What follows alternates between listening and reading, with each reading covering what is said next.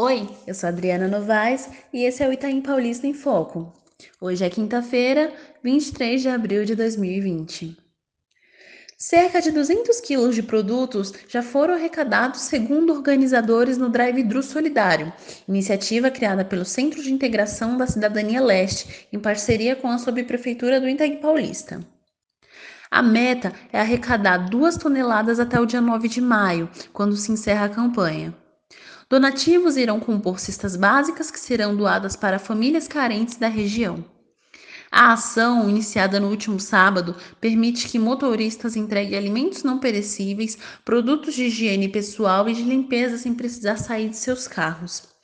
Doações podem ser feitas de quarta-feira a sábado, das 10 às 19 horas, em uma tenda montada na Praça Lions Clube e em supermercados participantes.